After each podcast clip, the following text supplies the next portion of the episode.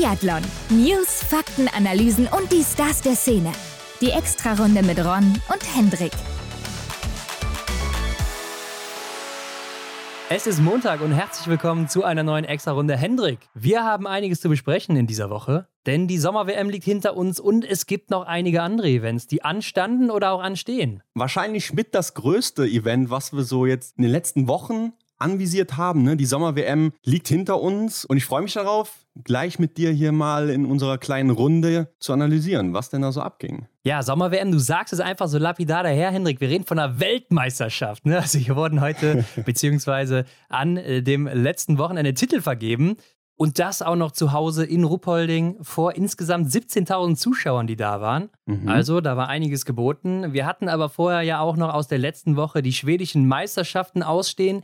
Die haben wir uns ja extra aufgespart, denn die Schweden und Schwedinnen sind ja nach Ruppolding gereist, werden da auch antreten und ich finde es ganz interessant, mal zu gucken, was haben die denn letzte Woche gemacht und wie haben die dann eine Woche später performt. Ja, was macht vielleicht auch sogar der Temperaturunterschied? Ne? Da in Schweden noch die knackigen 10 Grad und dann im schönen Ruppolding zumindest zum Anfang des Events mit schönem Sonnenschein. Danach ging es ja dann eher so in ähm, die Kategorie Regen. Aber schauen wir uns mal an, wie sie sich geschlagen haben. Ja, und neben den ganzen Seniorenrennen waren ja dann auch die Junioren und Juniorinnen noch am Start hier, die mhm. auch um die Weltmeistertitel gekämpft haben vor heimischer Kulisse. Und Hendrik, danach geht es ja direkt weiter. Ne? In dieser Woche stehen nämlich die deutsche Meisterschaft an und auch das Martin Foucault Nordic Festival. Beides leider auf selbe Datum gefallen. Aber auch da sind gute Starter und Starterinnen am Start. Und das werden wir uns nachher auch mal angucken, was da gebacken ist. Aber kommen wir doch zuerst wie immer mal zu den News der Woche. Frisch gewachst. Ja, neben den großen Ergebnissen, auf die wir gleich natürlich eingehen, auf die Goldmedaillen und so weiter, gibt es gar nicht so viel in dieser Woche, ne? Ja, es gibt wirklich nicht viel, aber eine Meldung aus Belarus, nämlich Hanna Sola, die wird wohl Mutter mhm. und wäre damit, falls denn Belarusen und Russen in der nächsten Saison im Weltcup starten sollten, wahrscheinlich nicht mit dabei. Ich gehe mal davon aus, dass es nicht so sein wird. Das wird ja, glaube ich, auch im September jetzt entschieden, also in zwei, ja. drei Wochen.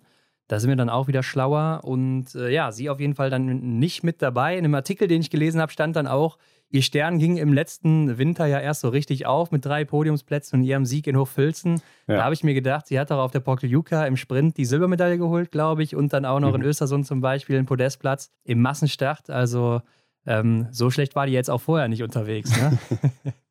ja, stimmt. Und war ja auch immer eine äh, der Favoriten, wenn es so um die schnellste Laufzeit geht. Also ja. ähm, klar. Sie hat auch gesagt, sie hängt dann damit nicht ihre Karriere an den Nagel, ne? denn sie will auch zurückkommen.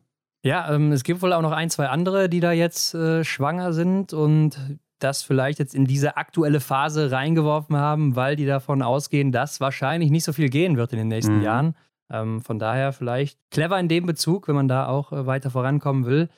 Ähm, ich habe auch gesehen, an diesem Wochenende waren in Russland und Belarus, die ja auch so ihre eigenen Wettkämpfe jetzt wohl austragen in den nächsten Wochen, ja. Monaten, auch Wettkämpfe, wo Ginara Alimbekova unter anderem zweimal gewonnen hat.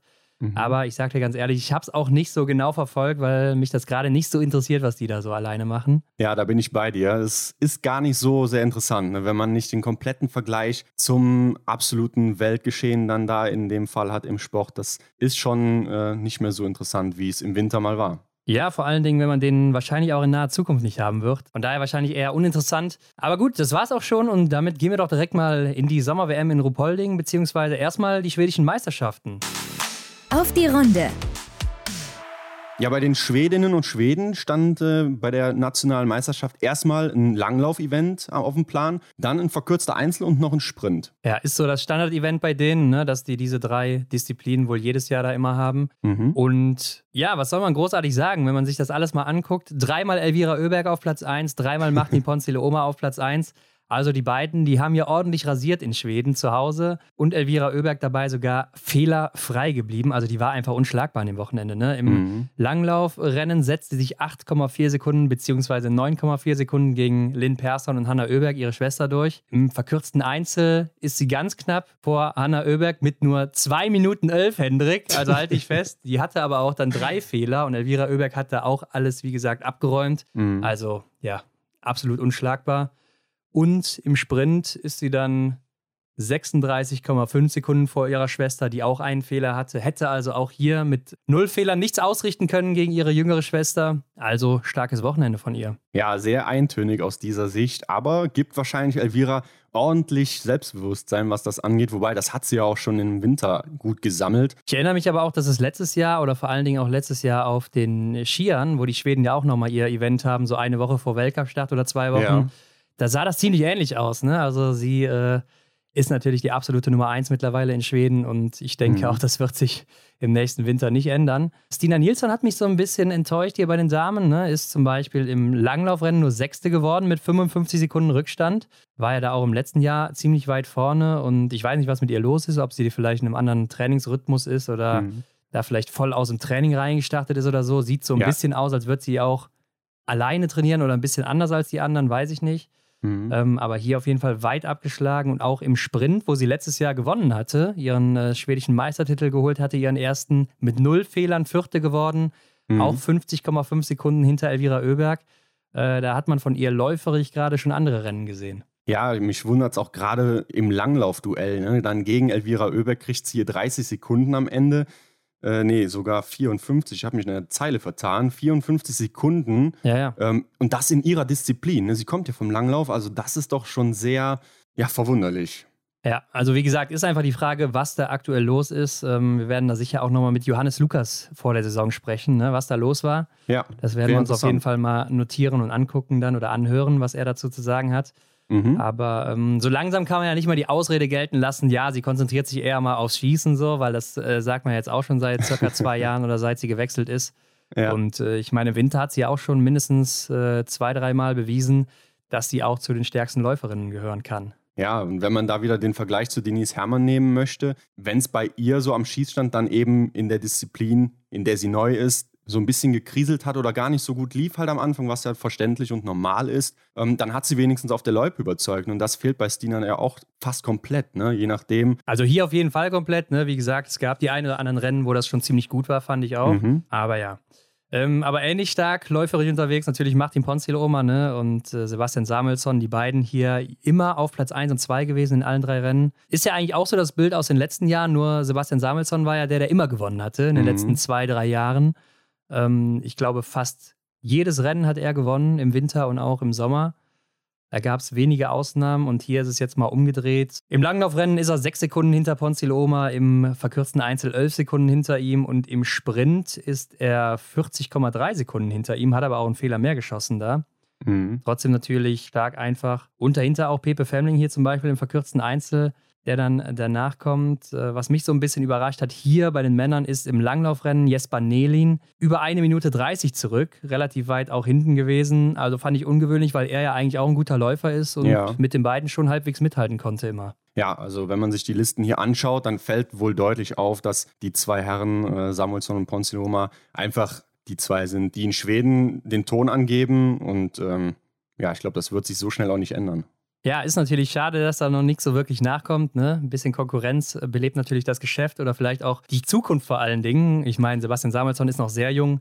Mhm. Martin Ponziloma ist auch noch nicht so alt, die werden noch ein paar Jahre weitermachen, aber irgendwann muss auch mal was nachkommen, ne? Aber die zwei suchen dann die Konkurrenz eben international, ne? Wie bei den Weltmeisterschaften im Sommer jetzt. Ja, genau. Und dann gucken wir doch da direkt mal rein, Hendrik. Rupolding lädt ein zum Supersprint, Sprint und Massenstart. Die Junioren und Juniorinnen waren dann auch noch mit dabei. Die werden wir uns am Ende mal angucken, würde ich sagen. Zunächst gehen wir mal auf die Senioren und Seniorinnen ein. Und vorab, wir haben ja letzte Woche das Starterfeld der Deutschen verkündet gab es mhm. hier ein paar Änderungen. Ne? Also Hanna Kebinger sollte bei den Damen dabei sein, war jetzt nicht dabei. Dafür ist dann Juliane Frühwirt eingesprungen.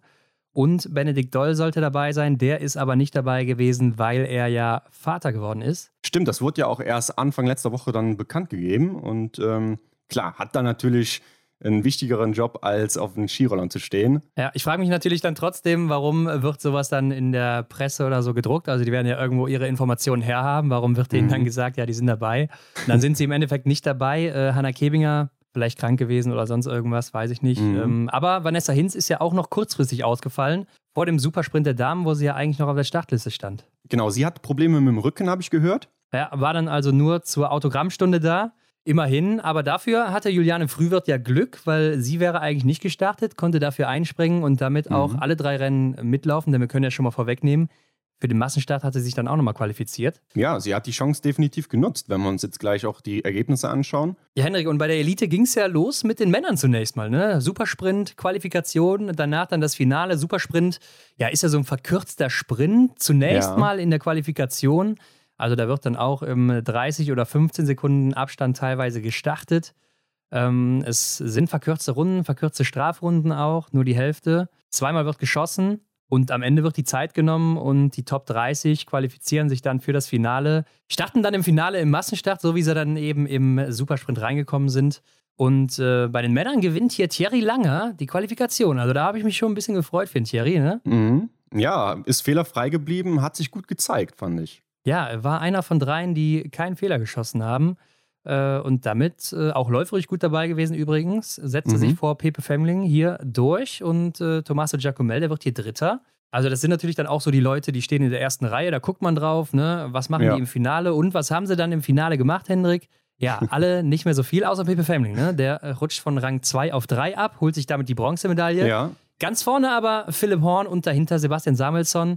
Und da kann man doch direkt mal sagen, das war ein ordentliches Finish, oder? Boah, Ron, also äh, da war ich wohl direkt wieder im Modus. Ne? Also ja. wir sind zwar hier noch Ende August, ne, aber ich habe mich schon in den Winter zurückversetzt gefühlt. Ich muss dir ehrlich sagen, ich stand. Ne? Ich saß nicht mehr auf, auf dem Sofa, sondern ich stand mitten in meinem Wohnzimmer hier vor dem Fernseher. Also es war wirklich sehr, sehr spannend, diese letzte Runde, dieses Finish, wie du es angesprochen hast. Wahnsinn. Ja, also ähm, es waren ja nicht nur die drei, die um den Sieg gesprintet sind, sondern auch noch mhm. Philipp Navrat dabei, Justus Strelo, äh, der Finne Leitinen auch noch dabei. Olli Hittensalo ist, glaube ich, ein bisschen zurückgefallen dann nachher.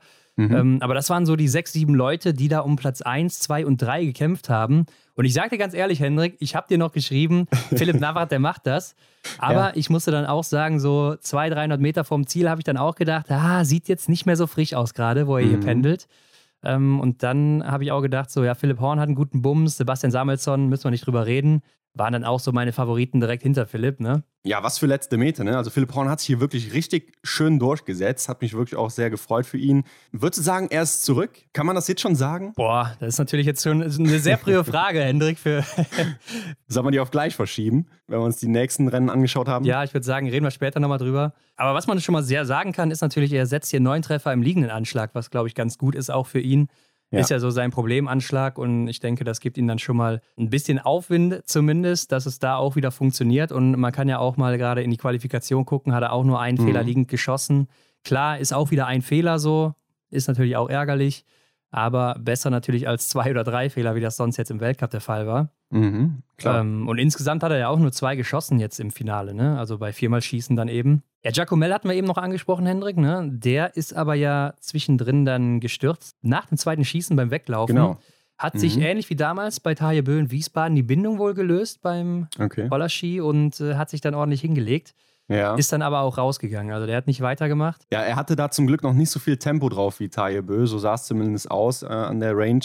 Und Sebastian Samuelsson, bei dem ist es mir aufgefallen, der hat da auch schon vorher was unternommen. Ne? Der hat sich das nämlich getaped, diese Schnalle, die man dann dazu macht. Ja, man kennt ja so ein bisschen von den Skandinaviern, die immer da einen Kabelbinder oder häufig schon mal drum haben. Ne? Ja, hat man auch schon gesehen, genau. Ja, sieht man in Deutschland eher selten. Aber klar, das ist natürlich bitter, dieses Materialversagen. Und äh, ich glaube, gerade wenn du vom Schießstand, gerade vom liegenden Anschlag wegläufst, und dann noch so ein bisschen in der schrägen Haltung nach vorne bist und du ja. rechnest ja einfach nicht damit. Du knallst ja voll auf den Asphalt, einfach äh, weil du es nicht mitbekommst, so wirklich. Mhm.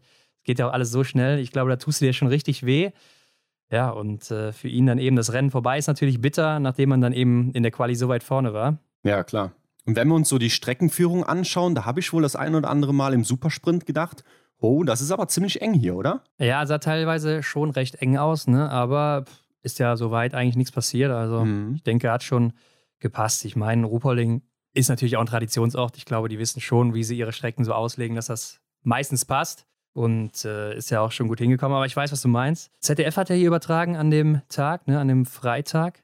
Ähm, nur leider die Vorläufe, die wurden ja nirgendwo übertragen, ne? nicht mal bei der IBU oder so. Verstehe ich dann auch nicht, wenn schon alles da ist. Kamerawagen, ja. Kameras, Personal wahrscheinlich auch, die bedienen, Regiewagen, mhm. dann kann man doch auch noch die zwei, drei Stunden vorher da mit aufnehmen oder senden oder sehe ich das irgendwie falsch? Also ich verstehe nicht, wo ist das Argument, das nicht zu zeigen? Ja, wir haben ja vorher schon drüber gesprochen und überlegt, woran das wohl liegen könnte. Ähm, Habe ich mich auch gefragt. Also, wenn es schon alles da steht, da braucht man doch eigentlich nur noch auf Play zu drücken. Es waren ja auch ohnehin dann später in, im IBU-Stream ähm, nicht mal Kommentatoren oder so da. Also es wurde ja eigentlich nur das Bild gezeigt. Ähm, von daher sehe ich da nicht den Mehraufwand, den das gebracht hätte. Stimmt, die beiden äh, englischen Kommentatoren, die ja sonst immer sind, die hatten anscheinend frei oder noch Urlaub. Ich weiß nicht, vielleicht sind noch Ferien in den USA oder woher die auch immer kommen. Keine Ahnung. David Zobel ist ja als einziger Deutscher rausgeflogen, ne? dafür aber Justus mhm. Strelo dann eben ganz knapp im Sprint Vierter geworden, Philipp Navrat Sechster. Lukas Fratscher Achter. Also haben sich alle gut verkauft hier dann auch im Finale. Roman Rees 15. Mit sechs Fehlern wird er wahrscheinlich nicht so zufrieden sein, ganz klar. Und der Sieger der Qualifikation, Thierry Langer, wird hier 25. Nachdem er mit Startnummer 1 gestartet ist, mit acht Fehlern. Ja, bitter, ne? Also da bist du schon mal einmal so weit vorne und ich denke mal, du wirst dir dann auch einiges erhoffen, wenn du mit der 1 mhm. startest.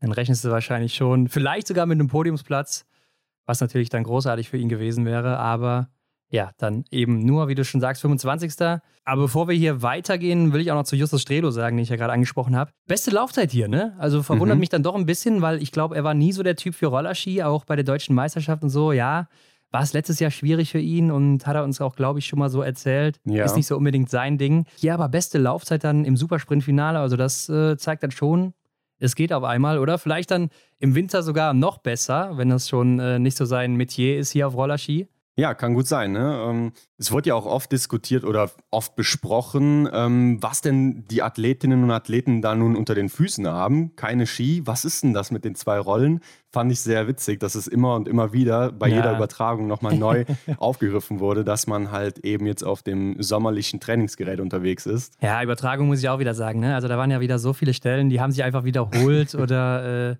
was soll das eigentlich immer, dass man seine ganze Erfahrung da reinwirft? Also, was heißt das eigentlich, seine ganze Erfahrung in diese Situation reinwerfen? Was bringt das einem? Also, mhm. das äh, ist für mich nicht so wirklich greifbar, muss ich sagen, dieser Ausdruck auch immer. Ne? Ist klar, ist diese Floskel, die es so gibt im Sport oder wo auch immer, da, da schmeißt er nochmal seine ganze Erfahrung rein. Aber wenn es dann gerade auch bei einem Sebastian Samuelsson ist, der 25 ist oder so, da finde ich das schon auch ein bisschen komisch. Wie dem auch sei, auf jeden Fall für Justus Strelo sicher nicht schlecht. Man muss aber dazu auch sagen, er hat natürlich drei Fehler geschossen hier im Finale und alle drei beim ersten Liegendanschlag. Das mhm. heißt, der musste natürlich danach auch ordentlich arbeiten.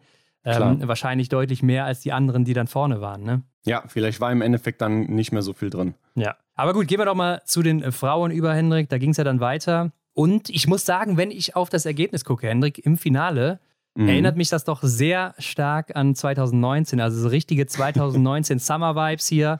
Dorothea Viera vor Lisa Vitozzi und auf Platz 3, okay, die gehört jetzt nicht so dazu, Nastasia äh, Kinnunen. Eine mhm. Finnin bzw. Belarusin, die für Finnland startet mittlerweile. Genau, ich glaube, die hat auch geheiratet, wurde ja auch viel erzählt. Ne? Viele Damen und Herren haben geheiratet jetzt schon im Sommer und äh, genau, sie startet jetzt für Finnland, weil sie eben Finnen geheiratet hat. Und sie ist ja. aber auch schon 37 Jahre alt. Ne? Also ich glaube, da sollte man jetzt auch nicht erwarten, dass sie äh, im Weltcup plötzlich aufschlägt.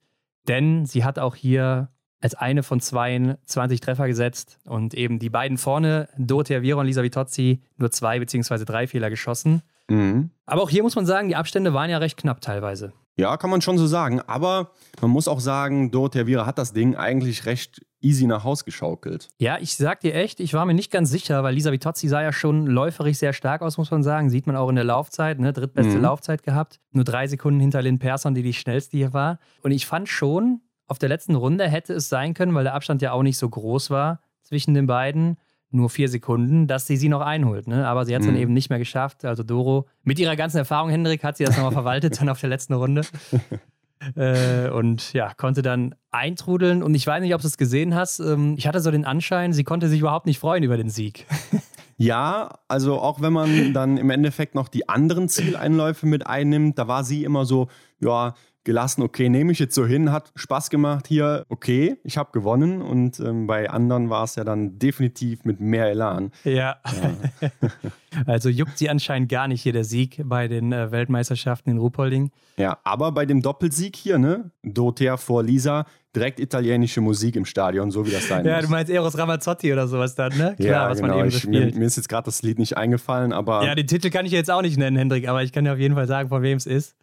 äh, ich erinnere mich. Ja, ähm, aber Doro Vira natürlich hier auch mit der besten Range-Time, ne? Fast schon wie erwartet, aber untermauert das hier eben nochmal und gewinnt eben einfach am Schießen das Rennen, ganz klar. Ja. Aber ich glaube, wir müssen hier auch mal über Lisa Vitozzi reden, die auch nur einen Fehler im Liegenanschlag schießt. Ne? Ähm, war mhm. ja in mhm. der Qualifikation Achte gewesen und hat da liegend alles getroffen sogar, aber dann stehend drei Fehler geschossen. Und das ist natürlich bei ihr sehr ungewöhnlich, denn mhm. sie ist ja eine der besten Stehenschützinnen im Weltcup und lässt dann hier ihre insgesamt mit Finale und Quali sogar fünf Scheiben stehen. Ist dann verkehrte Welt irgendwo. Ja, stimmt. Äh, etwas verdreht das Ganze, aber ich meine, das Ergebnis, das passt ja. Äh, mal wieder aus ihrer Sicht, äh, hat ja lange ähm, nicht so funktioniert und wenn sie jetzt hier dann eine schöne Sommer-WM abgeliefert hat, wie ich finde, ja, macht das doch eigentlich schon wieder Hoffnung auf den Winter. Ja, also war wirklich äh, hier auch wieder sehr stark. Also auch von der Körpersprache her und sowas, das sah einfach souveräner aus als sonst, ne? wo sie mhm. vielleicht dann ein bisschen ängstlich unterwegs war auch nicht ganz so sicher, was äh, oder wie funktioniert es jetzt hier, vielleicht auch am Schießstand. Ja, war schon äh, cool anzusehen. Und auf Rang 4, Maketa Davidova, die erste aus der Quali. Aber auch immer vorne dabei im Sommer, ne? Also ich weiß ja. nicht, wie sie es macht. Sie ist ja auch in jedem Rennen gefühlt dabei, aber immer auch vorne mit dabei. Mit vier Fehlern natürlich viel zu viele Fehler geschossen. Mhm. Aber auch läuferig die zweitbeste, also macht hier ein gutes Rennen. Phänomen, Maketa Davidova für mich. Ja, die hat scheinbar ein paar mehr Körner als alle anderen irgendwie. Sie ist echt immer. Ja, und, und studiert oder hat ja dann nebenbei auch noch Medizin studiert. Ne? Also ist jetzt mhm. nicht so, als würde sie ansonsten nur chillen und nichts machen. Wahnsinn. Beste Deutsche dann Juliane Frühwirt hier, die glückliche Ersatzfrau für Vanessa Hinz mit drei Fehlern, dann auf Rang 9, die zweite der Qualifikation und für mich auch Mitfavoritin Anna Weidel. Mhm. Denn äh, Supersprint ist ihr Ding, ne? Man sieht es auch hier in der Range-Time, zweitschnellste Range-Time, nur ganz knapp hinter Doro Vera, keine Sekunde. Und ähm, schießt aber einfach mit vier Fehlern zu viele natürlich dann. Ansonsten ist sie gerade auf diesen kurzen Runden und so für mich so eine Favoritin in dem Format einfach. Ja, schade. Ne? Sie hat es ja im IBU Cup auch schon oft gezeigt. Da konnte man schon oft mit ihr rechnen da in dem Format. Ja, aber vier Fehler, du hast es schon bei Maketa Davidova gesagt, ist dann auch da zu viel. Und Janina hätte ich dann auf Rang 10 mit zwei Fehlern. Hier übrigens noch nicht als hätte ich Walz geführt, ne? Hat sich anscheinend wohl auch drüber aufgeregt, wie Dexi dann einen Tag später gesagt hat. Ja, ich wollte dich schon gerade korrigieren. Ja. Äh, jetzt äh, offiziell Janina Hettich Walz. Ja. Aber kann man ja verstehen, ne, dass man darauf äh, besteht, dass man jetzt so genannt wird, weil man halt eben jetzt so heißt. Ja, es gibt einige Namen, die haben sich geändert. Ne? Zum Beispiel Lena Hecki Groß, ja auch hier dabei, 15. Mhm. geworden mit sechs Fehlern. Äh, Paulina Fialkova hat jetzt auch noch einen zweiten Namen, der steht hier aber auch noch nicht. Kommen wir, glaube ich, gleich nochmal drauf zurück. Ähm, vier Fehler geschossen, 17. geworden. Äh, Vanessa Vogt, 22. Ne? aber läuferig nur 24. Also von 30 Starterinnen. Also ähm, weit von ihrer Winterform aktuell noch entfernt, zumindest äh, in der Loipe. Ja, hier mit vier Fehlern finde ich auch dann am Schießen. Ne? Klar, also gerade das Stehenschießen, ne? die eine Einlage da mit drei Fehlern, die haut rein. Aber okay, es war der erste Wettkampf, wie gesagt. Wahrscheinlich auch voll aus dem Training raus. Ähm, Denise Herrmann ja nicht hier gestartet, ne? die hat sich rausgenommen, denn man muss ja bedenken, der Massenstart da sind die Top 15 des Weltcups gesetzt gewesen, damit natürlich Denise Herrmann. Und dann willst du natürlich gucken, dass du in den Rennen vorher denen eine Chance gibst, die noch nicht gesetzt sind, mhm. damit die sich vielleicht nachher für den Massenstart qualifizieren können. Und im besten Fall hätte man dann alle sieben Starterinnen im Massenstart dabei. Ja, ähnlich wurde es ja bei den Herren gemacht. Ne? Da hatte David Zobel dann noch die Chance, sich für den Massenstart zu qualifizieren. Genau, nur bei den Herren war es ja so, dass, glaube ich, nur Johannes Kühn dann gesetzt war. Ne? Der war dann eben auch nicht im Supersprint dabei. Mhm. Äh, Roman Rees und Philipp Navrat ja ganz knapp außerhalb der Top 15 gewesen. Aber gut, wir haben jetzt einen Namen hier beim Supersprint der Damen gar nicht genannt, Hendrik. Elvira Oeberg, ne? Also große Favoritin, vielleicht die größte Favoritin hier sogar. Nicht dabei gewesen im Finale. Die ist nämlich wohl vor dem Liegendschießen. Da gab es so ein Video auch von ihr. Kann man sich, glaube ich, auf Instagram nochmal angucken oder ich glaube auf dem Kanal der Schweden. Ja. Ähm, ich meine, da war es gewesen, ja. Vorm Liegenschießen ist sie gestürzt vor der Matte und dann auch aufs Gewehr gefallen, wo dann am Schaft hinten so ein, so ein Bügel gebrochen ist. Mhm. Ja, und dadurch war das Gewehr natürlich dann auch deutlich verstellt, dadurch natürlich auch läuferig eingebüßt und dann auch beim Schießen nicht klargekommen. Also. Ja, sie hat ja im Endeffekt mit einem Gewehr geschossen, was äh, ja kaputt ist. Und ja, klar. Da, da, kann auch die beste Schützen, der beste Schütze äh, nichts mehr dran machen. Ne? Ja. Hat da trotzdem versucht, noch weiter das Ding nach Haus zu bringen. Ja, hat dann aber nicht geklappt. Ja, besonders bitter natürlich, wenn man dann eine Woche vorher alles trifft und das willst du wahrscheinlich dann auch fortsetzen ja. hier in Ruppolding, wo sie ja auch schon im Weltcup gewonnen hat, ne? Mhm. Und dann läuft es einfach nicht. Also ärgerlich für sie, aber auch von den deutschen Starterinnen war ja zum Beispiel Franziska Hildebrand nicht mit dabei im Finale oder auch Marion Wiesensater, die einzigen beiden von den sechs Stimmt. Starterinnen. Marion ist ja auch gestartet. Ja, die sind, also Marion ganz knapp, 32. Franziska Hildebrand 36. Und beide ja auch noch nicht gesetzt gewesen für den Massenstart. Also für die dann besonders bitter, weil mhm. ja, dann ist die Chance natürlich geringer, dass du dann in den nächsten Rennen noch mit dabei bist. Und damit gehen wir noch mal in den Samstag, Hendrik, wo dann ja auch die ARD kommentiert hat und das war der erste Einsatz auch für Erik Lesser. Ja, Einführung in den neuen Job. Ich finde so, der erste Tag, der ist ja immer besonders. Ne? Kennst du vielleicht auch noch bei dir so, weiß nicht, der erste Tag in, in der Uni und Ja, so in der weiter. Schule damals, ne? Klar, alles ist neu, du kennst dich nicht so aus. Ähm, gut, Erik und Dexy, die kennen sich natürlich.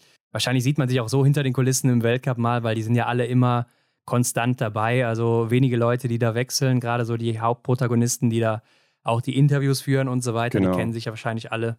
Aber es fing ja erstmal an mit so einem Gespräch zwischen Michael Antwerpes und Erik Lesser und da muss ich sagen, das hätte man technisch wahrscheinlich irgendwie anders machen können, denn da war ja ein bisschen Delay zwischen den beiden, weil die nicht am selben Ort waren. Ne? Michael ja. Antwerp ist irgendwo auf so einer Wiese da in Bayern oder so. ja, und Erik dann eben da im Stadion in Bayern, in Ruhpolding. Mhm. Und äh, die Verzögerung, die hat das Interview schon ein bisschen gestört, fand ich.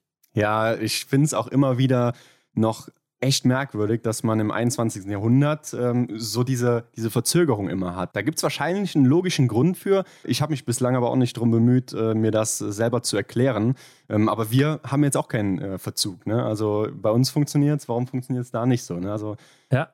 Kann ich ja auch Echt? nicht sagen. Ähm, vielleicht ist das Netz auch einfach nicht so gut da unten. Kann natürlich sein, auf so einer Wiese da zum Beispiel oder in so einem ländlichen Gebiet. In Deutschland mhm. ist alles eben nicht so gut ausgebaut, leider. Aber Vielleicht hätte man auch einfach vor Ort dann was machen können mit Dexy und Erik, die sich da vielleicht unterhalten, ja. ähm, der dann auch später zusammen mit ihm kommentiert hat. Also keine Ahnung, hätte man drüber reden können, ähm, aber war jetzt auch nicht so störend. Ja, man hat aber auf jeden Fall den Eindruck, dass da vielleicht so ein, zwei Minuten über sind, die man dann auch genutzt hat, um eben Erik einzubauen, ne? Oder ja, genau, das dachte ich auch, ja, richtig. Bekannt zu machen, wobei bekannt ist er ja schon, aber eben seine neue Funktion da einzuläuten. Aber gut, Sprint der Herren stand auf dem Programm, siebeneinhalb Kilometer, keine zehn Kilometer, wie man es aus dem Weltcup kennt. Und der Sieger hier, Sebastian Samuelsson, Pepe Femling Zweiter. Also die beiden rücken nach dem Supersprint einen Platz auf. Mhm. Und Niklas Hartwig aus der Schweiz, der ja auch schon zweimal bei uns zu Gast war, wird hier Dritter.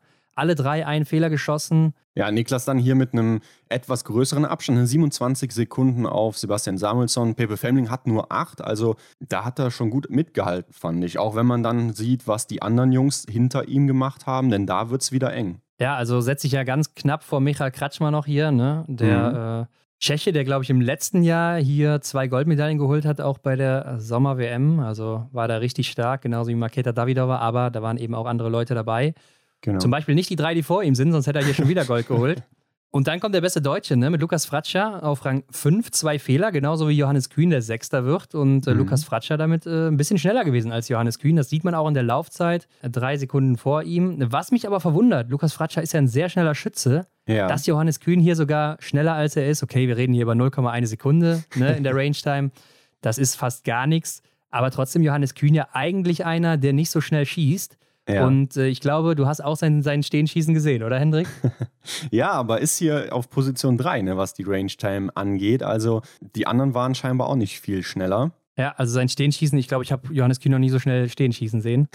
ähm, eigentlich ja auch seine Disziplin, wo er nicht so zurechtkommt. Klar, hier auch zwei Fehler geschossen. Ja. Aber so schnell hat er, glaube ich, echt noch nie geschossen in seiner ganzen Karriere. Und dann auf Rang 9 der nächste Deutsche, wieder Justus Strelo, zwei Fehler geschossen. Bitter, weil er ja eigentlich ein guter Schütze ist, ne? dass er hier die Federn am Schießstand lässt. Ja, finde ich auch. Aber immerhin Top 10. Ähm, ich denke, Vielleicht liegt es halt auch wirklich an, am aktuellen Trainingsstand. Ne? Das darf man hier nicht vergessen, wenn wir auch gleich nochmal so das Fazit ziehen werden. Was bedeutet das jetzt hier alles? Ne? Also, äh, ich denke, damit kann man schon umgehen mit dem Ergebnis oder kann man so stehen lassen. Es wurde ja auch thematisiert, dass die Verhältnisse für Rupolding, ähm, ich weiß gar nicht, ob es schon in einem Herrensprint so war, aber dass die ja. verhältnismäßig schwierig waren. Ja, klar. Sieht man ja auch so ein bisschen an den Fehlern, muss man sagen. Klar, ich glaube, du kannst jetzt auch Sommer mit Winterergebnis nicht vergleichen, selbst wenn die Bedingungen gleich wären jetzt vom Wind her oder so, mhm. weil die Athleten einfach auch noch nicht so fokussiert sind, wahrscheinlich noch nicht so im Flow sind, auch am Schießstand. Ne? Aber äh, Rupolding in der Vergangenheit ja immer so einer der Schießstände gewesen, da musst du im Sprint null oder einen Fehler schießen, sonst kommst du nicht in die Top Ten. Ja. Außer du heißt Martin Foucault oder Johannes Dingesbö. Ja, und äh, eigentlich äh, auch immer sehr, sehr enge Rennen dann gewesen, vorne in der Zeit. Deshalb hier natürlich schon ein bisschen ein anderes Bild als sonst. Aber wo du gerade noch die, die Verhältnisse ansprichst. Die Skiroller werden ja vorher alle immer eingestellt, sodass die ungefähr gleich laufen. Mhm. Und ich weiß nicht, ob du es gesehen hast in der Abfahrt äh, zwischen äh, Sebastian Samuelsson und Johannes Kühn einmal. Auf der zweiten Runde von Samuelsson war es, glaube ich, und auf der ersten von Johannes Kühn. Mhm. Da ist Johannes Kühn in der langen Abfahrt vorbeigezogen an ihm. Und ich glaube, würde ich jetzt augenscheinlich mal sagen, dass Sebastian Samuelsson etwas schwerer ist als Johannes Kühn. Ja. Und dadurch wahrscheinlich auch einen kleinen Vorteil in der Abfahrt hätte auf einem Skiroller, oder? Hm, ja, man müsste jetzt mal die genauen äh, körperlichen Statistiken anschauen, wie das da so aussieht. Aber so von rein vom bildlichen Sehen würde ich auch sagen, dass, äh, dass Sebastian Samuelsson ähm, ein paar Kilos mehr hat als Johannes Kühn. Nicht umsonst heißt er auch der Stier, ne? wird er in Fachkreisen genannt. Ja, ist natürlich auch immer im Winter dick angezogen, ne? aber ich gucke mal gerade hier, okay, Johannes Kühn ist 1,87 groß, mhm. ähm, Sebastian Samuelsson ist 1,83 groß. Ist nicht viel Unterschied, muss man sagen. Ja, Und ja ich würde schon sagen, Sebastian Samuelsson, der hat ein paar Kilo mehr auf den Rippen als Johannes Kühn, der ja doch zu den schlankeren Athleten gehört, würde ich schon sagen. Mhm. Also ja, fand ich auf jeden Fall ein bisschen kurios an der Stelle. Äh, wer weiß, vielleicht auch einfach nur eine Momentaufnahme oder so. Mhm. Aber wo du gerade auf der Strecke bist, will ich noch gerade einhaken. Es gab ja auch von der Kamera her die Elektromotorräder, ne? diese Elektroroller da. Ja. Ähm, was man eigentlich so von der Tour de France kennt. Also ich fand, die haben wirklich schöne Bilder eingefangen. Äh, da wurde man also so richtig mitgenommen auf die Strecke. Fand ich gut und ich habe überlegt, warum ist das im Winter nicht so? Man könnte ja auch einfach Schneemobile einsetzen. Ja, wird doch teilweise gemacht. Ja, aber neben der Strecke, ne? Und ja. ähm, die Roller sind natürlich jetzt auf dem Asphalt vor den Athleten gefahren. Ähm, klar, ich denke, das Schneemobil würde im Winter eben auch einfach die präparierte Strecke dann zu sehr demolieren. Ja, ich glaube auch, da ist teilweise vielleicht kein Platz, ne? aber man kennt es ja noch aus Pyeongchang zum Beispiel, wo mhm. die auch immer daneben gefahren sind und denen dann noch den ganzen Schnee ins Gesicht geweht haben, ja. die Schneemobile, äh, bei minus 20 Grad oder so, sehr angenehm wahrscheinlich. Ähm, nee, aber ich glaube einfach, das ist ein Platzproblem jetzt gerade an der Stelle zum Beispiel oder in dem mhm. Stadion. In Hochfilzen gibt es ja auch zum Beispiel so ein Schneemobil. Genau, an dieser schönen langen Geraden. Ne? Genau. Da habe ich mich auch direkt dran ja. erinnert, ja. Also ein paar Stellen gibt es schon. Ich glaube einfach, äh, manche Strecken geben das nicht her, ne? dass das vom Platz einfach nicht funktioniert. Mhm. Ähm, ich habe mich aber gefragt, was ist eigentlich oder wie sieht eigentlich so ein Arbeitstag von den beiden aus, ne? die da auf dem Motorrad sitzen? Die fahren da die 10 Meter hoch und dann wieder runter und dann warten die, bis der nächste kommt und wieder hoch und wieder runter. Ja, ja. Und dann äh, gerade im Sprint stelle ich mir das sehr, sehr schwierig vor, wenn dann andauernd ein neuer Athlet kommt. Ne? Ja, also der Fahrer, der muss auf jeden Fall flink auf dem Ding sein und sein Gerät definitiv beherrschen. Ja, das wäre auf jeden Fall ganz gut für alle Beteiligten. Ähm, leider wurde ja auch Zieleinlauf von Niklas Hartwig verpasst. Ne? Da wurde dann das Interview mit Lukas Fratscher gezeigt. Ja. Fand ich auch sehr unglücklich, nachdem er ja auch sehr gut unterwegs war, Niklas Hartwig schon, und dann auch noch Dritter wird. Ja, gut. Hat man gar nicht so richtig mitbekommen, dann, dass er auch Dritter geworden ist, so erst ein paar ja. Minuten später oder sowas dann. Ja, da musste man dann schon wieder auf den IBU-Stream äh, switchen, damit man dann nachher noch die Siegerehrung bzw. die Flower Ceremony äh, sehen konnte. Aber klar, Lukas Fratscher war ja hier dann bester Deutscher. Äh, hatte er da schon den, die Socke an? Ja, ja, ne, ja hatte klar, er die Socke klar. an. Klar, er hatte das, das ganze Wochenende die Socke an. ja, ist damit Trendsetter anscheinend. Mhm. Denn äh, einen Tag später hat man dann noch mehr damit gesehen. ich bin ganz ehrlich, ne? Ich glaube, ich würde es nicht anziehen, Hendrik. ja, eigentlich kenne ich diesen Stil äh, zufällig durch, ja, die paar Mal, wo man auf Instagram irgendeinen Basketballer erwischt, ne, wo ja, man dann sieht, äh, die Profis aus dem Basketballbereich, die haben das, wahrscheinlich aus einem anderen Grund. Aber ja gut, wenn es ihm geholfen hat, ich meine, sonst hätte er es wahrscheinlich nicht getragen, ne, wenn er es nicht gebraucht hätte. Henrik, ich kann es ja nicht sagen. Auf jeden Fall waren die Ergebnisse ja ganz gut. Vielleicht zieht er den jetzt auch im Winter an, wer weiß. Ne? Ja, so ein ähm, Glücksstrumpf. Ja, genau, so ein Glücksstrumpf. Ansonsten einfach um den Bauch binden oder sowas, ne, wenn man dran glaubt. Vielleicht hilft das auch schon. Ähm Bevor wir uns die Damen anschauen, ähm, David Zobel wird hier 13. auch mit zwei Fehlern, so wie Johannes Kühn und Justus Strelo. Ach, und Lukas Fratscher ja übrigens auch. und ähm, dann haben wir noch Roman Rees auf Rang 18 mit drei und Philipp Navrat leider auf Rang 30 mit vier Fehlern. Ja, sehr schade, dass er immer so viele Fehler hier schießt, auch wieder. Ähm, ähnlich wie auch letzten Winter schon. Ne? Gute Laufleistung, aber dann verbaut er sich das Ganze am Schießstand. Ähm, Martin Ponzile-Oma, der Überflieger der letzten Woche aus Schweden, wird hier 16. Mhm. mit vier Fehlern beim Stehendanschlag und damit auch vier Fehler insgesamt. Ja, das ist dann natürlich auch für ihn viel zu viel, ne? für den Stier aus Schweden. Aber beste Laufzeit mal wieder. Ne? Also da kann man ihm wirklich nichts. Also einfach Wahnsinn, ne? Für mich genauso ein Stier wie Samuelsson, ne? Wo der Begriff ja ursprünglich herkommt, ne? Also ich glaube, wenn man einen Wikinger malen müsste, Hendrik, ne? Dann würden ja. die so aussehen wie Sebastian Samuelsson und Martin Ponziloma. Ja, wobei ich würde dann vielleicht noch einen ähm, etwas deutlicheren Bart hinzufügen. Äh, Sebastian Samuelsson, der hat sich ja, glaube ich, sogar ein paar Stoppeln stehen lassen. Also da kam tatsächlich so der Nochmann raus. ja, aber bei Martin Ponziloma, ich glaube, da wächst noch nichts. Keine Ahnung, ich weiß es nicht. Aber gut, Gleich, komm. Ja. Gehen wir weiter zum Sprint der Damen, der dann am späten Nachmittag noch stattfand. Und äh, hier steht eine Frau ganz oben. Die haben wir schon ganz lange nicht mehr oben gesehen. Lisa Vitozzi nämlich mit einem Fehler sogar vor Marketa ja. Davidova, die fehlerfrei bleibt. Und Lena Hecki-Groß bzw. Paulina Fialkova, die sich den dritten Platz teilen. Ja, das ähm, hat man lange nicht gesehen. Hier äh, Lisa Vitozzi ganz oben. Und auch lange hat man ja nicht gesehen, dass hier einfach mal zwei Bronzemedaillen vergeben wurden. Ich war überrascht, dass sie tatsächlich auch zwei vor Ort hatten. Habe ich mich auch gewundert, ne? Vielleicht haben sie dann eine von einem anderen Rennen noch genommen. Ja. Oder vielleicht gibt es auch einfach immer Ersatzmedaillen. Das äh, müssten wir vielleicht auch mal in Zukunft fragen, Hendrik. Ne? Mhm. Können wir uns mhm. mal aufschreiben? Ja, notier das mal. Und wir haben ja auch eben drüber gesprochen, oder du hast es gesagt, Paulina Fialkova, die hat auch geheiratet und jetzt hier im Sprint, da steht sie bei mir tatsächlich mit Zweitnamen. Batowska, ne? Ja, ich sehe es. Hm, genau. Aber ich muss sagen, jetzt auch mal auf die Top 6 geblickt. Also Platz 5 Elvira Oeberg, Platz 6 Denise Herrmann und Platz 7 Dorothea Viera, also die Top 7 sogar, sind schon auch die sieben Favoritinnen mit da vorne so, oder? Ja, da ähm, glaube ich, nimmt sonst niemand die Rolle an. Und auch Maketa Davidova wieder oben mit dabei. Aber ja, vor allen Dingen natürlich Lisa Vitozzi, ne? Vier Treffer im Liegendanschlag, man muss es ja einfach sagen. ähm, aber ja, es äh, lief anscheinend hier wieder, hat ja da anscheinend auch was geändert, hat Dexi auch mal erwähnt. Haben die Opta da ja. ein bisschen rumgewerkelt, äh, sodass da nicht mehr so viel Licht einfällt, war da anscheinend ein bisschen geblendet in der letzten Zeit. Und ja. äh, mal abgesehen davon, dass es geregnet hat und bewölkt war, war da wahrscheinlich eh nicht so viel mit Licht, aber ähm, ja. vielleicht war das ja der, der entscheidende Punkt. Ja, aber das hat mich wohl schon stutzig gemacht, das mit dem Licht, das mit dem Blenden.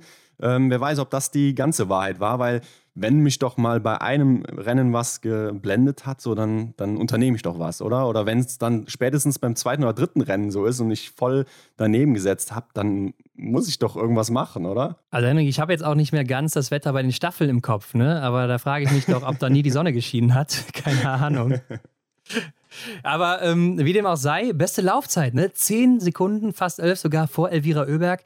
Das ist ja. natürlich auch mal ein Ausrufezeichen. Ja, stark, wirklich stark. Und dann mit einem Fehler zu gewinnen, ich meine, Rollerski lag ihr schon immer, ne? Also vor zwei, drei Jahren war sie auch im Sommer mal so stark, dass sie, glaube ich, jedes Rennen gewonnen hatte. Mhm. Dann fing aber der erste schlechte Winter an von ihr. Ja, und äh, seitdem kam sie nicht mehr so wirklich zurück, ne? Aber hier, der erste Sommer, wo es auch wieder richtig läuft, so international, mal sehen. Ja, erstes Rennen von Denise Herrmann auf Rang 6 beendet mit zwei Fehlern dritte Laufzeit, ich denke, da kennen wir Denise ja eigentlich auch. Ja, also im Bereich von Elvira Oeberg, ne, ganz klar. Genau, zwei Sekunden dahinter, das passt. Und dann Juliane Frühwirth, zweitbeste Deutsche mit zehn Treffern auf Rang 9 und dann Vanessa Vogt mit zehn Treffern auf Rang 10. Da sieht man schon, Vanessa läuferig bei weitem noch nicht in ihrer Form. Ne? Auch mhm. hier 26. Laufzeit, 1 Minute 14 kriegt sie von Lisa Vitozzi. Das ist nicht die Vanessa, die wir jetzt aus dem letzten Winter gesehen haben. Ähm, da geht sicher noch mehr Richtung Winter dann wieder.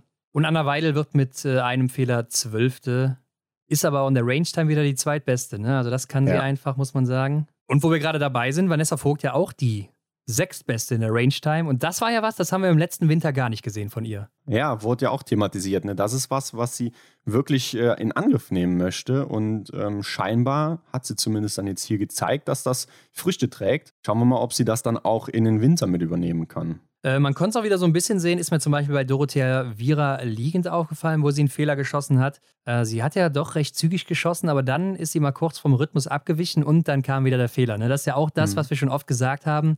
Der Fehler kommt nicht meistens durch das schnelle Schießen, sondern häufig, und das ist auch statistisch nachgewiesen, Ja. wenn die Athleten oder Athletinnen vom Rhythmus abweichen.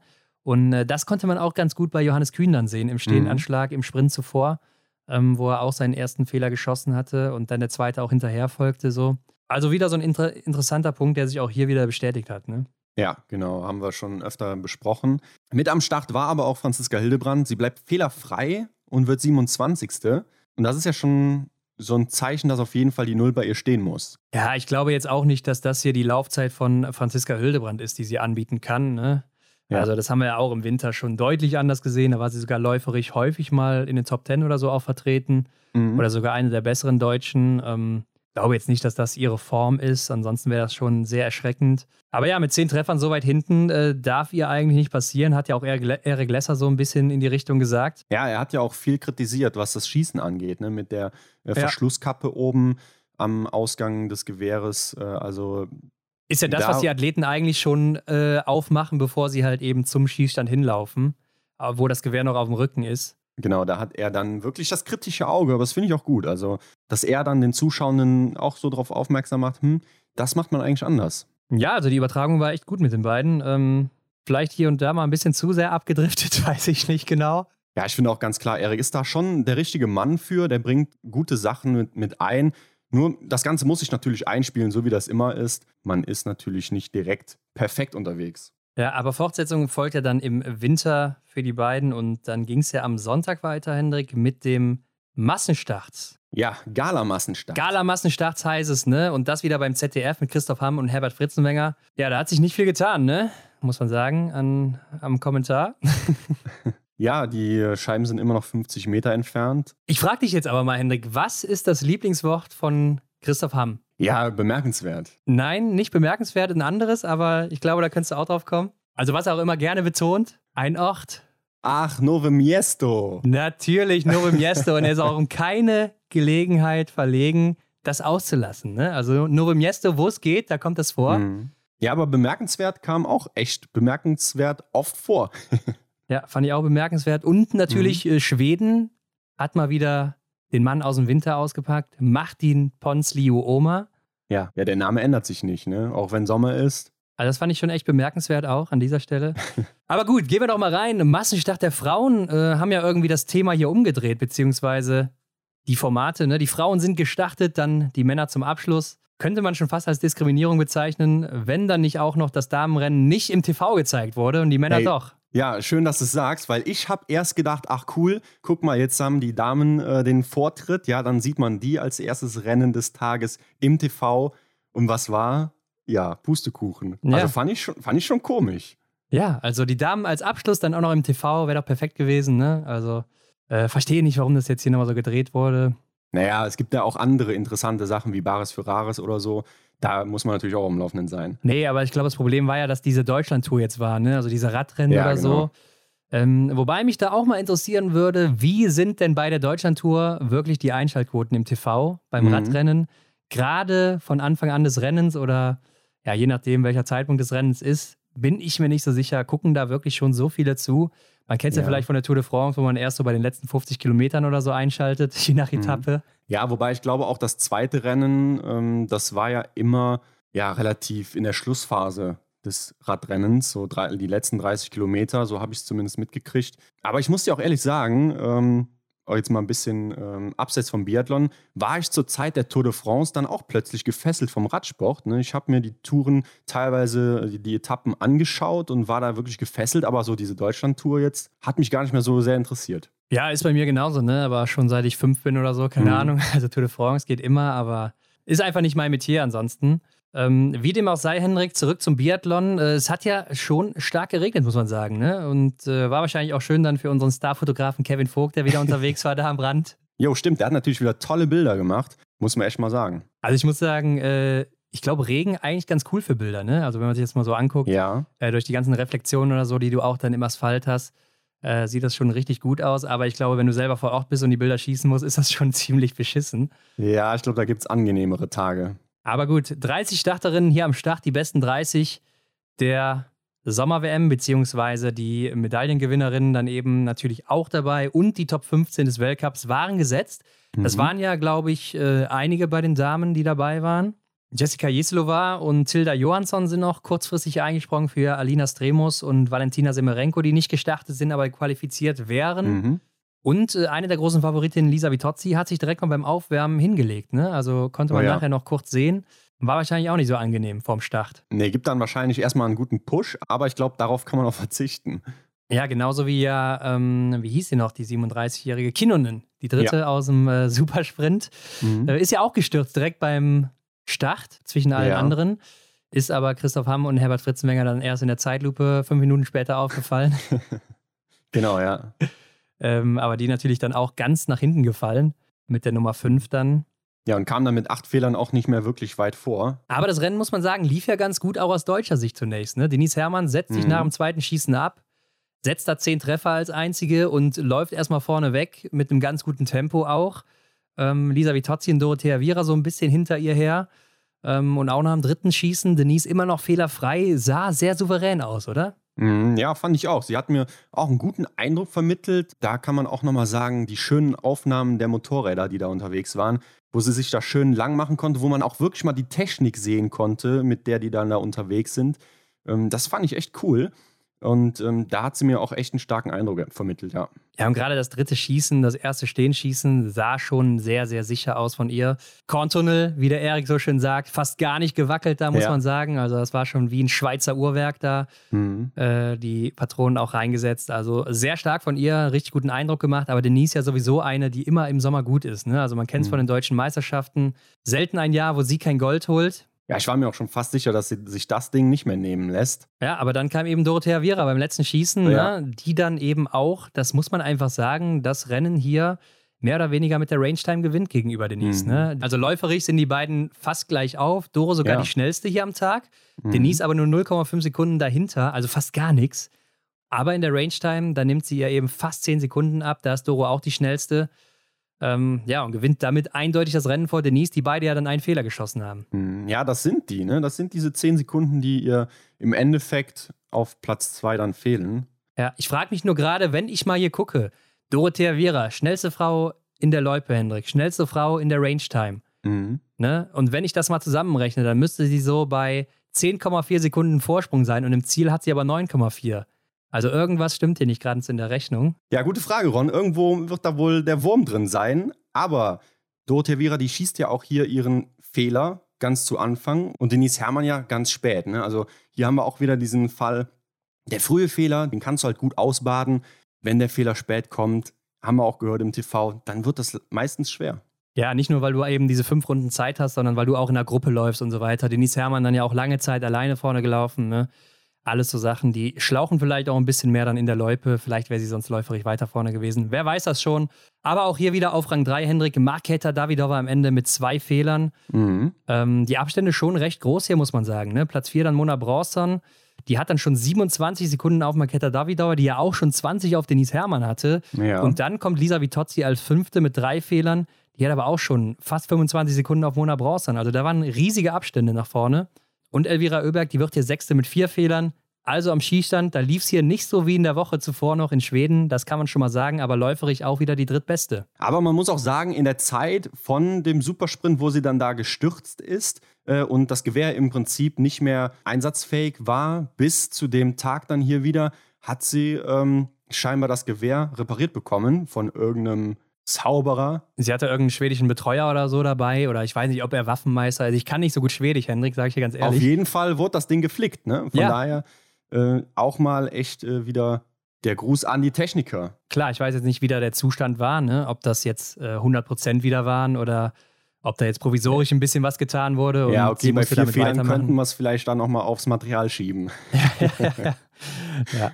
Nee, keine Ahnung. Auf jeden Fall die Top 6 da vorne auch wieder ja, die, die mitstärksten Namen, würde ich schon fast sagen, hier im Feld. Mhm. Ja, Paulina Fialkova, beziehungsweise Batowska Fialkova auf Platz 15 mit vier Fehlern. Ich muss ja ehrlich sagen, diese ganzen Doppelnamen, das wäre mir ja viel zu lang zu unterschreiben, ne, Henrik? Also meine Meinung. Ja. Vanessa Vogt, zweitbeste Deutsche, Rang 18 mit zwei Fehlern. Auch hier wieder läuferig, nur 26. von 29, die das Rennen beendet haben. So. Eine Minute 50 auf Dorothea Viera, wie eben schon erwähnt. Ne? Da, da hapert es noch was. Mhm. Juliane Frühwirt 23. Janina Hettich 24. und Anna Weil 25. alle mit fünf beziehungsweise sechs Fehlern.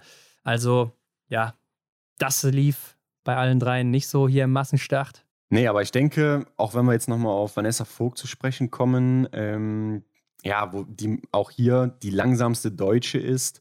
Die Damen und Herren, die befinden sich ja gerade im Prozess auf den Winter. Ne? Also ich will jetzt nicht zu viel vorwegnehmen, wir werden das vielleicht gleich noch mal besprechen. Ja. Aber das ist halt einfach nicht besonders äh, verwunderlich, ne? dass man hier jetzt nicht die Leistungen sieht, die man äh, sonst so vom Winter kennt. Ja, und wie ich es eben schon gesagt habe, auch hier wieder Dorothea Viera, die sich beim Jubeln äh, eher zurückgehalten hat beim über die Ziellinie fahren. So. Konnte sich auch hier nicht so wirklich freuen. Ja. Und ähm, ja, auch das, was du gerade gesagt hast, befinden sich halt mitten im Training. Es ist halt eigentlich dann doch recht unwichtig, so eine Sommerweltmeisterschaft. Die bringt mhm. ja für den Winter gar nichts. Im Winter wird abgerechnet. Erik Lesser hatte ja zwar mal gesagt am Tag vorher, oder seine These zumindest, der Sommerbiathlon ist so die Zukunft. Ja. Ich weiß nicht, was hältst du so davon? Ja, schwierig. Also, komm, dann lass uns jetzt einfach das Fass hier aufmachen. Also, ich fand die, ich fand die Rennen sehr cool. Ja, das, einfach auch die Gesichter mal im Sommer im Fernsehen zu sehen, das fand ich gut. Und gerade beim ZDF hat es mich dann doch sehr an ein, ja, ein Rennen aus Wiesbaden vom City Biathlon erinnert, weil es da auch eben immer übertragen wurde, äh, das ganze Sommerformat. Und dann schwindet dann auch als Zuschauender aus meiner Perspektive die Wichtigkeit, ne? weil man kennt das eigentlich immer nur so als Spaßveranstaltung, da geht es nicht um wirklich was. Und hier, klar, hier geht es um was, noch hier ging es um was, aber ja, irgendwie schwamm dann doch so ja, dass das Ganze nicht so, so viel Wert hat ne, mit. Und ich weiß nicht, ob das vielleicht dann äh, eine gewisse Zeit lang andauern würde oder bei mir anhalten würde, dass man eben tatsächlich bemerkt, okay, jetzt ist hier Weltcup im Sommer. Also das fände ich schon sehr schwierig, aber ich glaube, da kommen wir irgendwann nicht mehr drum herum. Ja, ich denke eben auch, dass er so Richtung Klima natürlich anspielt, ne, dass das äh, auf lange Sicht halt die Zukunft sein wird. Aber ich bin ganz ehrlich mit dir, ich glaube, diese lange Sicht, die werden wir gar nicht mehr mitbekommen. Also kann ich mir ehrlich gesagt nicht vorstellen, dass wir da mhm. noch hinkommen, dass ähm, Biathlon so schnell dann sommerfähig auch ist oder zum Sommersport wirkt, wie du schon sagst, so schwierig, das so schnell umzustellen. Oder wann, wann machst du auch diesen Break und sagst, so, das war es jetzt oder eben nicht? Äh, ja. Also kann ich mir wirklich nur sehr schwer vorstellen, ähm, dass das so schnell jetzt funktioniert. Irgendwann sicherlich, ganz klar, aber wann, ich weiß nicht, ob wir das echt noch erleben werden. Okay, also du sprichst jetzt äh, nicht von den zehn Jahren, die dann so, äh, oder zehn bis 15 also, Jahre. Also Hendrik, ich hoffe, ich hoffe, dass ich nicht von zehn Jahren spreche, ne? das wäre schon. Ja, aber das, dass das Ganze einfach noch viel länger dauert äh, als ja, in der nahen Zukunft. Ja, also ich, ich kann es mir ehrlich gesagt nicht vorstellen, dass es so in den mhm. nächsten 30 bis 50 Jahren irgendwie passieren wird, keine Ahnung, wenn nicht sogar noch mehr eben, ne? Mhm. Aber gut, meine Klimaforscher-Skills, die lassen da auch ehrlich gesagt zu wünschen übrig. Ne? Ich weiß nicht, wie sich das alles noch entwickeln wird ja, oder ja. wann man eben diesen, diese Reißleine ziehen muss. Ja, aber ich glaube, wir kommen gleich nochmal zum Fazit und gucken uns erst nochmal das Rennen der Männer an. Hier gewinnt am Ende mal wieder Sendrik. Sebastian Samuelsson vor Roman Rees und Martin Ponzile-Oma, der schlägt zurück. Ja, wenn wir uns den Rennverlauf nochmal so vor Augen führen, dann sah das doch sehr ähnlich aus wie dem des Massenstarts der Damen, oder? Also auch wieder ähm, Roman Rees hier in Führung liegen, wobei vorher war ja auch mal ähm, Justus Strelo ja auch vorne an der Spitze, der dann von Michael Kritschmer eingeholt wurde. Ähm, also die Deutschen haben sich wirklich gut beteiligt. Ja, Michael Kretschmer ja auch einmal angezogen ne? ja. Äh, auf der Runde, wurde dann aber wieder eingeholt zum Schießstand. Henrik, ähnlich wie im Radsport übrigens, wollte ich nochmal erwähnen. ja, viele Parallelen zum Radsport. Ja. Ja, am Ende dann Roman Rees, ne? lässt einen zu viel stehen, auch beim letzten Schießen, wie ja. du schon gesagt hast, ähnlich wie Dennis Herrmann.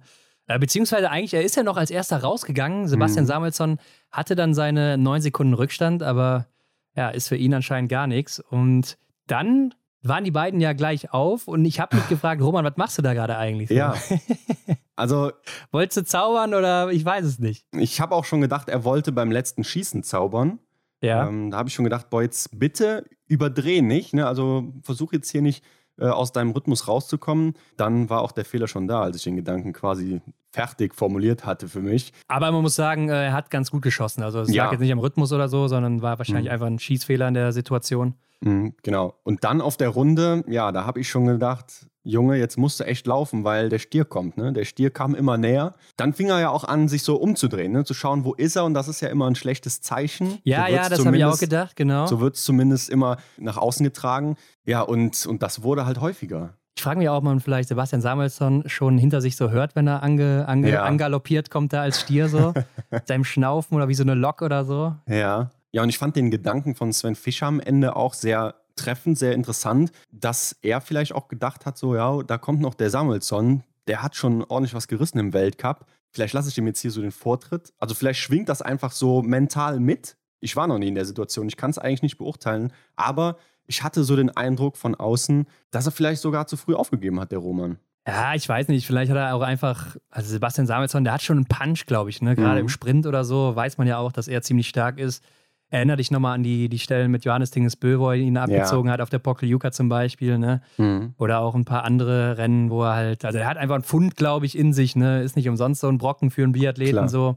Ja, einfach ein krasser Typ, glaube ich auch. Und mit dem willst du nicht unbedingt auf die letzte Runde gehen. Ja, auf jeden Fall sehr schade für Roman, aber er hat sich ja trotzdem über das Silber gefreut. Denke ich auch. Ähm, Sebastian Samuelsson ja auch hier die zweitbeste Laufzeit. Beste Laufzeit hatte dann eben der Drittplatzierte, ne? Martin Ponzileoma.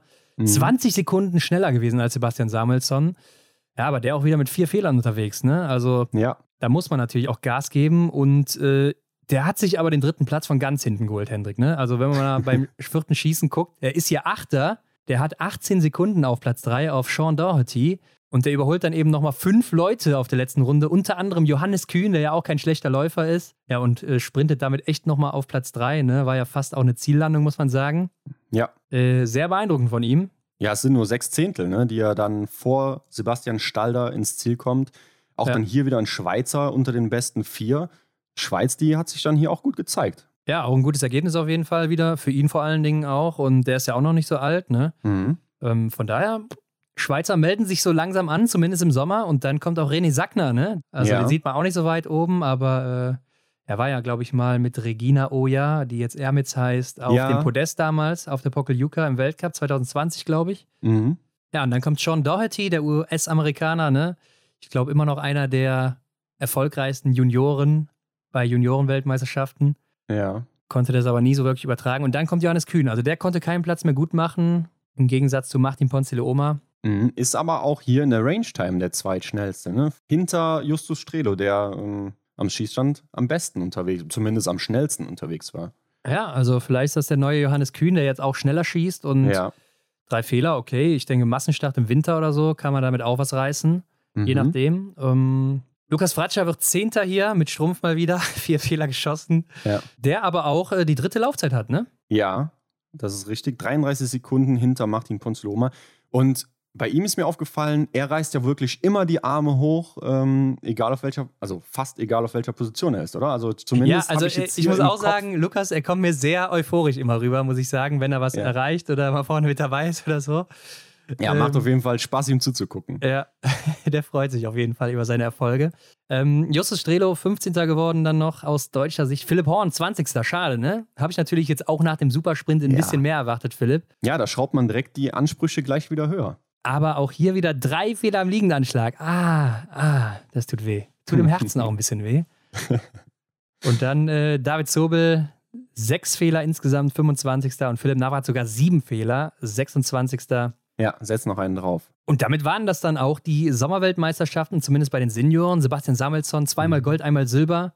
Der überragende Mann hier, ganz klar. Hast du das auch vorher so erwartet oder mit welchen Gefühlen bist du so ins Wochenende gestartet? Ehrlich gesagt, ja. Also klar, er war schon für mich so der haushohe Favorit hier. Mhm. Ähm, ist ja auch nach Weltcup-Platzierungen so, nicht nur im letzten Jahr, sondern auch davor, ja, schon so mit Abstand der stärkste Mann hier gewesen, so, ne? Ja. Äh, starker Läufer, im Sommer auch immer sehr stark, bei den schwedischen Meisterschaften auch gut gewesen. Äh, Martin Ponzilo-Oma habe ich ehrlich gesagt natürlich auch ein bisschen mehr erwartet, aber bei ihm weiß man eben nie so am Schießstand, was dabei rauskommt. Mhm. Aber ich bin auch ganz ehrlich mit dir, ein Philipp Horn oder so, den hatte ich zum Beispiel auch auf der Rechnung, ne? Also, Okay, ja. ähm, Dann ist deine Rechnung ja aufgegangen. Vielleicht jetzt nicht so unbedingt, dass er einen Sieg holt, aber dass er schon mit um den Sieg kämpft oder auch ums Mhm. Podest. Genauso wie ein Philipp Navrat, der im Supersprint ja auch knapp dran war, ne? Ja. Aber insgesamt haben sich doch auch die deutschen Männer ganz gut verkauft. Ja, klar, fand ich auch. Also, ja, Philipp Horn hat mich zum Beispiel überrascht mit seiner Leistung im Supersprint, aber dann auch eben überzeugt. Ne? Das steigert natürlich dann direkt bei mir hier dann die Erwartungshaltung. Ne? Also ich dachte dann, ja, okay, wird er wahrscheinlich irgendwo wiederholen können. Vielleicht nicht auf Ja. Gold, aber so ein dritter, vierter Platz oder so, dann kriegt er hier nochmal hin. Aber auch die anderen Jungs so, die haben sich alle gut im Rennen mal gezeigt. Und ich glaube, da kann man drauf aufbauen. Ja, wobei, ich muss aber auch noch sagen, Herrenfeld war jetzt nicht so stark besetzt wie zum Beispiel das Damenfeld. Ne? Also da waren ja. schon mehr auch aus den Top 30 dabei zum Beispiel. Ich glaube, bei den Herren waren es insgesamt, äh, ich habe es mir irgendwo aufgeschrieben, sieben aus den Top 30. Und bei den Damen, da waren es ja 14, glaube ich sogar. Mhm. Also schon ein deutlicher Unterschied von der Qualität her. Und dann hast du zum Beispiel eine Lisa Vitozzi, die gar nicht unter den Top 30 war. Ne? Ja. Ja, und bei den Damen sind ja so die beiden Italienerinnen wieder so die Überfliegerinnen, ne? Lisa Vitozzi mhm. und Dorothea Viera, die sich da am besten verkauft haben. Denise Herrmann, die im Sommer immer stark ist. Ähm, von der können wir wahrscheinlich dann auch in der nächsten Woche einiges erwarten.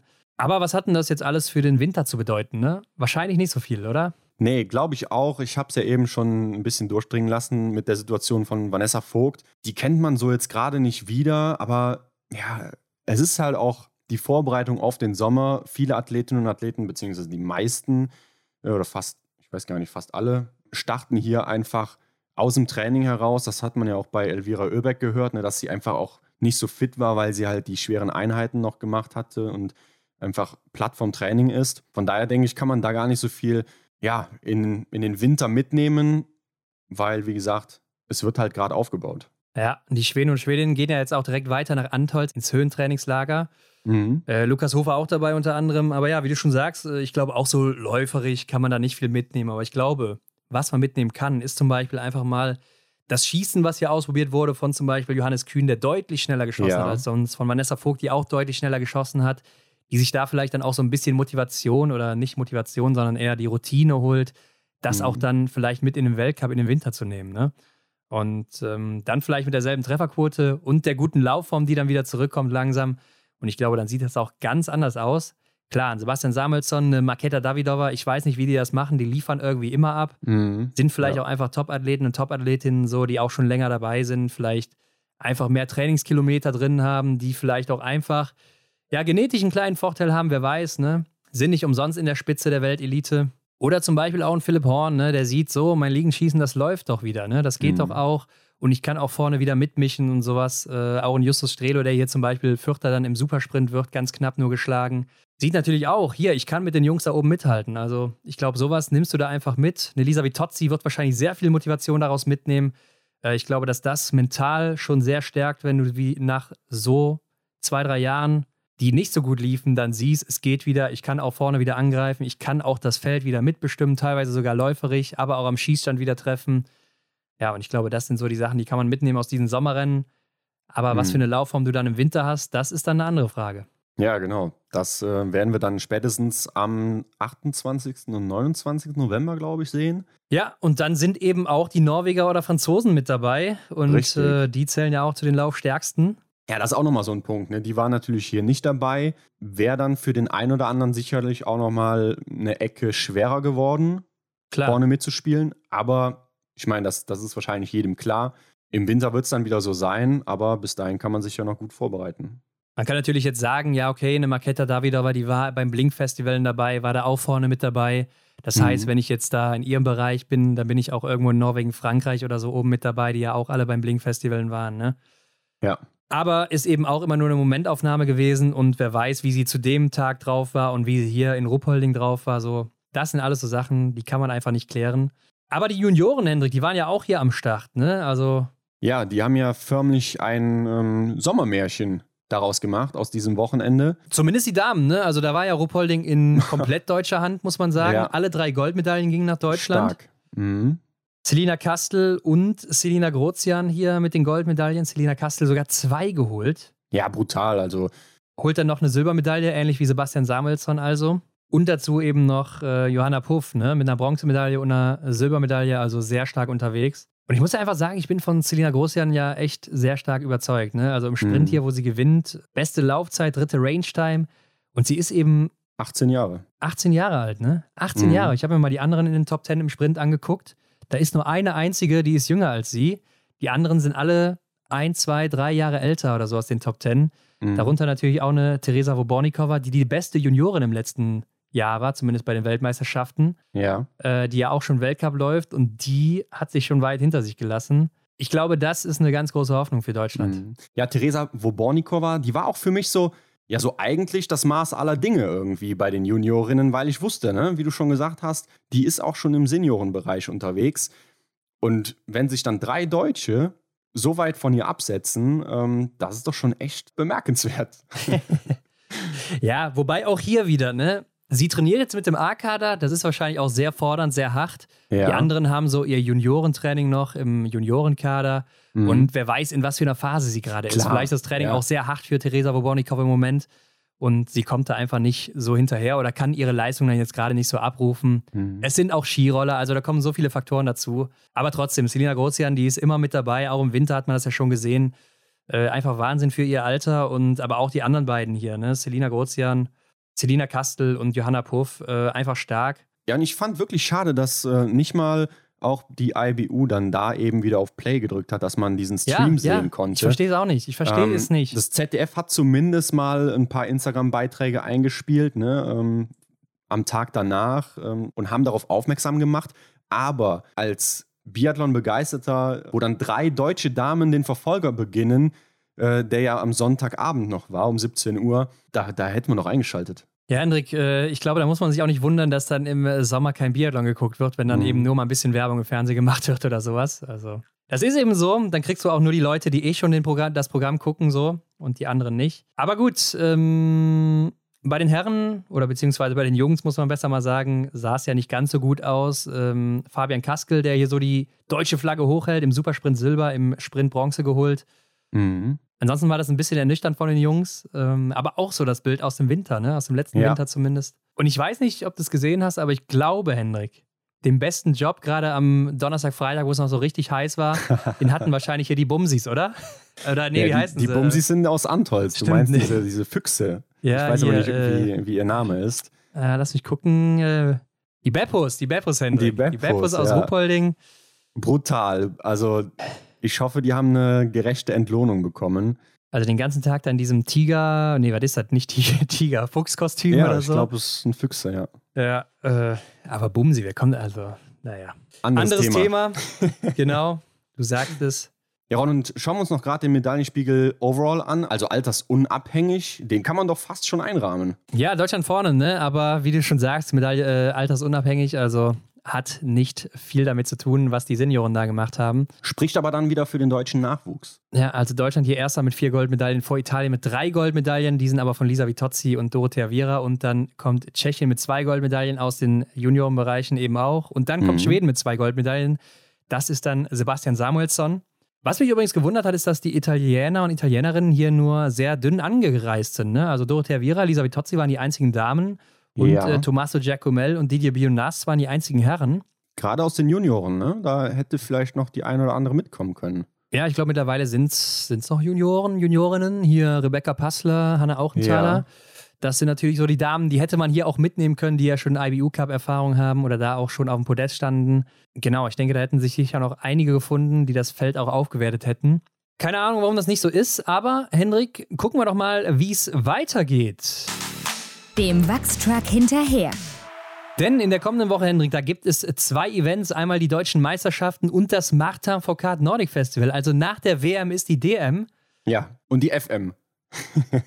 Französische Meisterschaft. Ach, ja, weil da so viele Franzosen starten ja, und Französinnen. Ja, ja. Aber ja klar, Martin Foucault Nordic Festival. Und gehen wir noch mal kurz aufs Martin Foucault Nordic Festival an. Das Biathlonrennen wird am Samstag sein. Das Festival geht ja von Freitag bis Sonntag. Langlaufrennen mhm. dabei.